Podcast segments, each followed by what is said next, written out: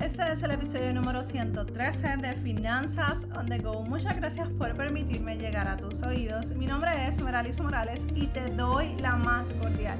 Bienvenida a este podcast donde aprenderás de manera sencilla a administrar mejor tu dinero y tus ahorros. Y en el día de hoy, martes financiero, quiero que hablemos de un tema que me ha venido preocupando en estas últimas semanas porque he tenido muchos comentarios y muchos mensajes en privado de diferentes personas que se están dejando llevar por los comentarios que dicen la familia o que dicen sus amistades. Pero antes de entrar en materia, quiero hacerte una invitación, quiero invitarte a la cumbre digital de finanzas personales. ¿Y qué es la cumbre digital de finanzas personales?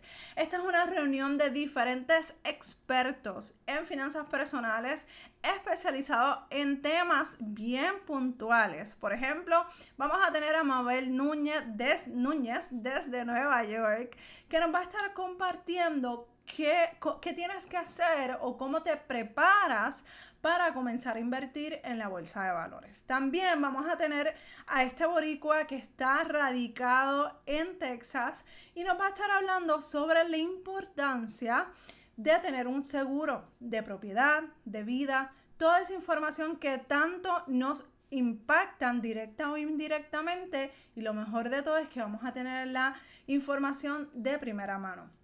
Nos movemos a Costa Rica y allí tenemos a Fabiana Camacho que nos va a estar hablando sobre la importancia de tener unas buenas finanzas, una buena administración en las finanzas para nuestro hogar, para nuestros niños, para nuestros ahijados, nuestros sobrinos o sobrinas, cómo enseñarle y la importancia de tener esa excelente administración dentro de nuestro hogar. Nos movemos entonces para Panamá con bolsillo y sencillo. Allí vamos a tener a Maru y David que nos van a estar hablando sobre los cuatro factores que impactan o que te impactan con relación al dinero y a la administración de tu dinero.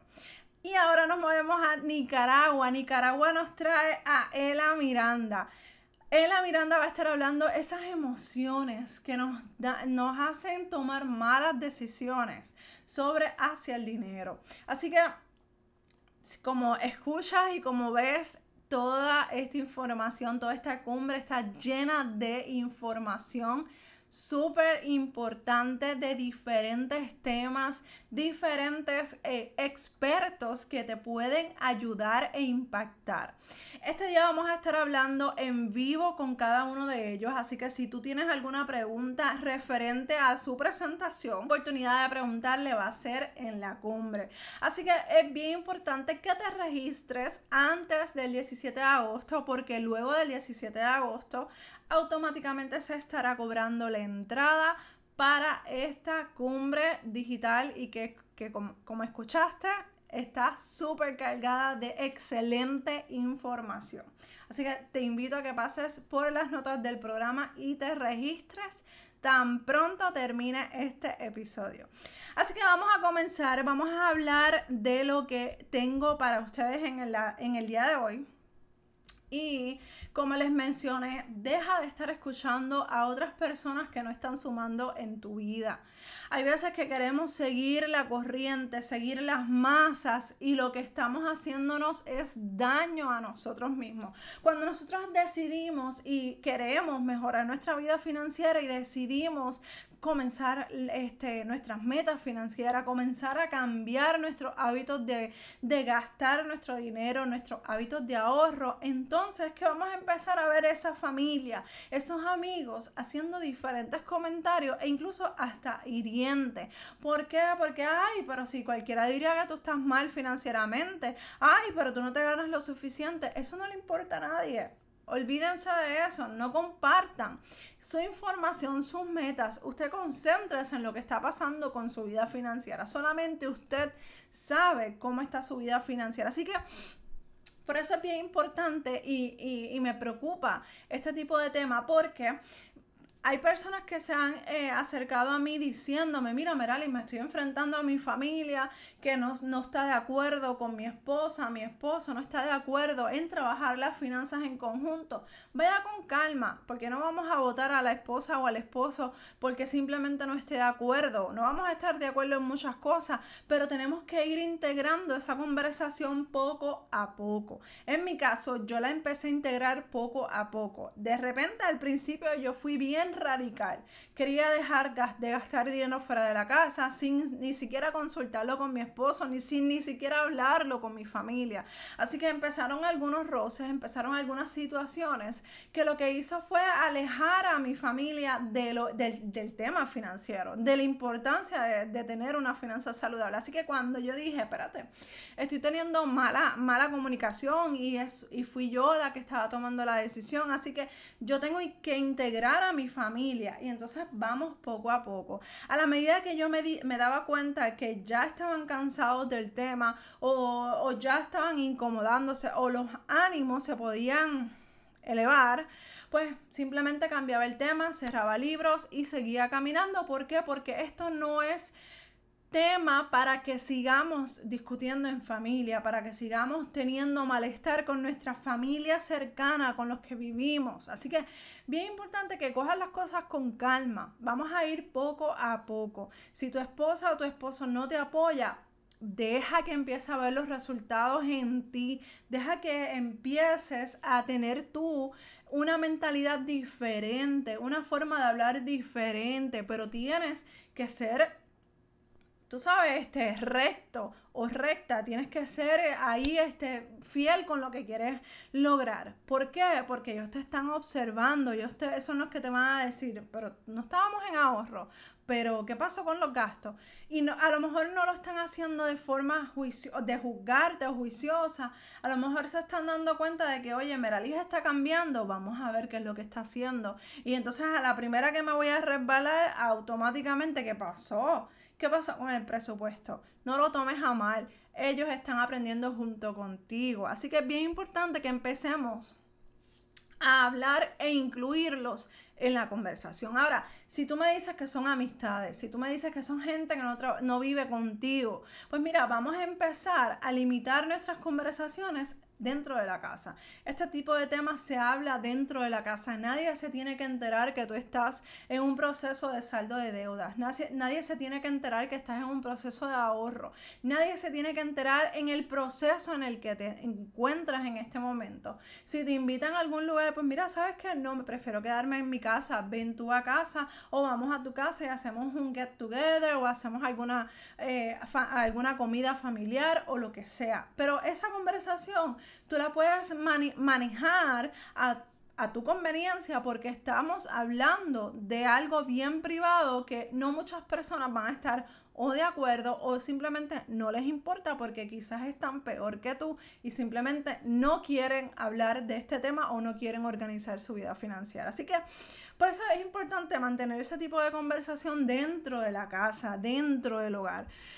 Yo he aprendido a que durante el, el, tiempo que yo estuve saldando nuestras deudas, nosotros nos, eh, al principio, como te mencioné, estaba bien reacio mi esposo porque de un momento a otro yo estaba de, de gastar todo a no querer gastar nada. Entonces, cuando empecé a incorporar la conversación, no fue de la noche a la mañana, incluso no fue, te puedo decir que fue meses, fueron meses en los que yo tuve que empezar a educar, a enseñar, porque nadie nos enseña a hacer esto, nadie tiene el tiempo de sentarte, de que vamos a gastar esta cantidad y de esta cantidad no nos podemos salir. Entonces, todas esas cosas se van a ir trabajando poco a poco. A medida que tú vayas aprendiendo, a medida que tu esposa o tu esposo te vea con, un libro de finanzas, con un libro de crecimiento personal, va a darse cuenta de que, oye, esta no está relajando, esta no está relajando, esto es en serio.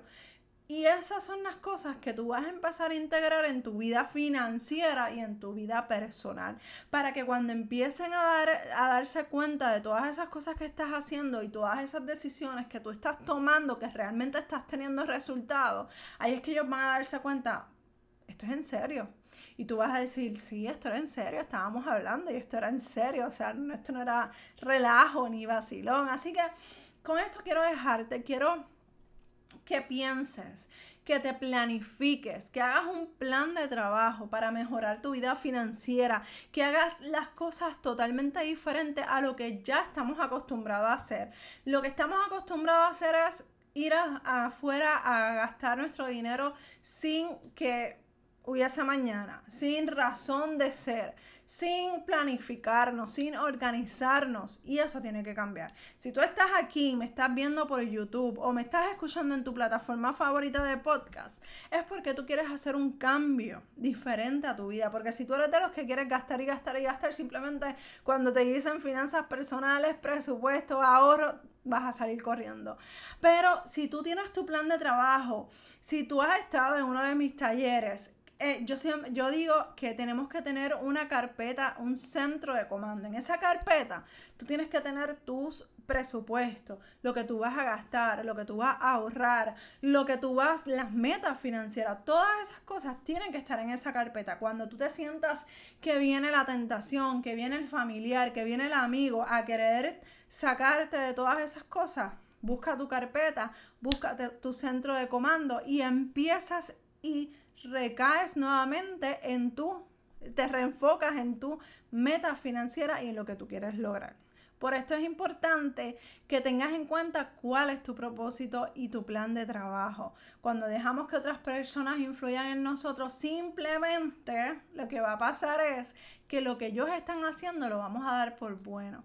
Así que hoy yo te invito a que seas tú tu propia influencia y busques tu centro de comando, hagas algo diferente, te mantengas en tu plan de trabajo que créeme, de aquí a un año tú vas a ver la diferencia en tu vida personal y en tus finanzas personales. Y esto es todo por el día de hoy. Si tienes alguna duda o alguna pregunta referente a este tema, por favor escríbeme a dudas.meralismorales.com. Nos escuchamos en el próximo... Ah, por favor, si te gustó este episodio, dame dedito arriba en YouTube o si estás en alguna plataforma de podcast, pasa por iTunes y déjame 5 estrellas si te gustó este episodio. Y compártelo con tu familia, con tus amigos para que puedan llegar más personas a este mensaje tan importante de finanzas personales. Un abrazo desde Puerto Rico y nos escuchamos en el próximo episodio de Finanzas